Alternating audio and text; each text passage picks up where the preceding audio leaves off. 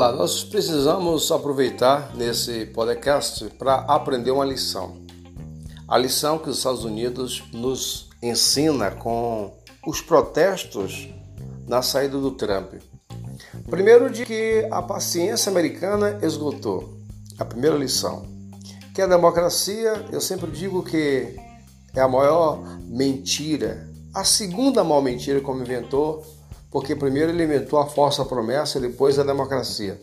Só nos Estados Unidos tinha esse espelho de é, modelo de governo consolidado.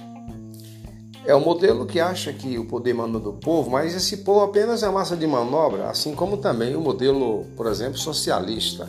Usa uma carência de uma população menos afortunada para elevar alguém ao poder dizer que está trabalhando a favor dele. Na verdade, a favor de seus próprios interesses e dominando as suas riquezas. Eu estou falando de socialismo. Você imagina quando se fala de comunismo, onde diz que tudo é do Estado. O social acha que tudo é do povo. O comunista acha que tudo é do Estado. O Estado é o patrão de tudo, ou seja, é o que patrocina tudo. Bom, e o Brasil, que tem esse modelo democrático, depois que tivemos os modelos que tivemos aí da República, tivemos antes o Império. Então a gente precisa agora saber qual caminho vai dar o passo seguinte na transição dos próximos governos que nós temos aí a entrar em 2022. Há uma balança muito grande, ou seja, há uma tremenda incerteza se até temos eleição ou não. Até porque o próprio presidente, o, o, o Bolsonaro, ele acha que com voto eletrônico, se não tiver um comprovante impresso, a probabilidade da fraude é muito grande. Isso não está falando agora, ele falou isso no primeiro mandato. E por que é que ele conseguiu ser eleito mesmo com essas urnas é, vulneráveis? É porque ele teve tanto voto que seria impossível dizer que ele não foi eleito. A prova é que, na onda dele, vários governadores desconhecidos acabaram se elegendo em cidades grandes, ou estados grandes, do, como é o caso do Rio de Janeiro, é pessoas desconhecidíssimas em Rondônia e assim por diante. A gente precisa aprender a lição.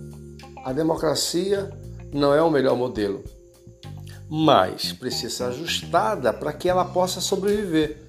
É como se a democracia tivesse de coronavírus e precisa aí de uma vacina ou de um remédio para poder ajustar o seu estado imunológico.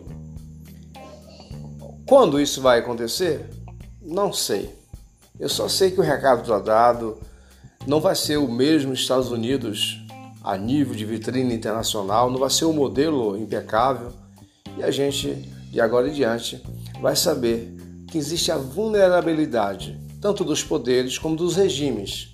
E será que está preparado a força policial? E será que os policiais é, massacrariam o seu próprio povo? Então, a gente precisa aprender a lidar com o sistema agora do sistema de comunicação. Um exemplo, a, o Twitter bloqueou a conta do Trump. Como pode uma rede de comunicação bloquear a conta do presidente em exercício? Isso mostra que também essa democracia não é tão assim. Aonde o Bader vai à, à frente da televisão e diz: Olha, eu Existe que o presidente agora convoca a rede nacional e diga que aceitou derrota. Ou seja, é como se fosse um assalto a uma armada. Então a gente precisa é, ter essa noção de que a democracia americana ela não só está no ataque, mas ela também está em fragalhos.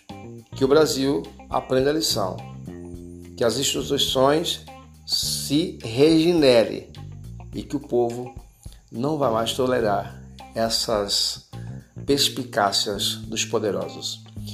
Eu sou Gileno com G de governo.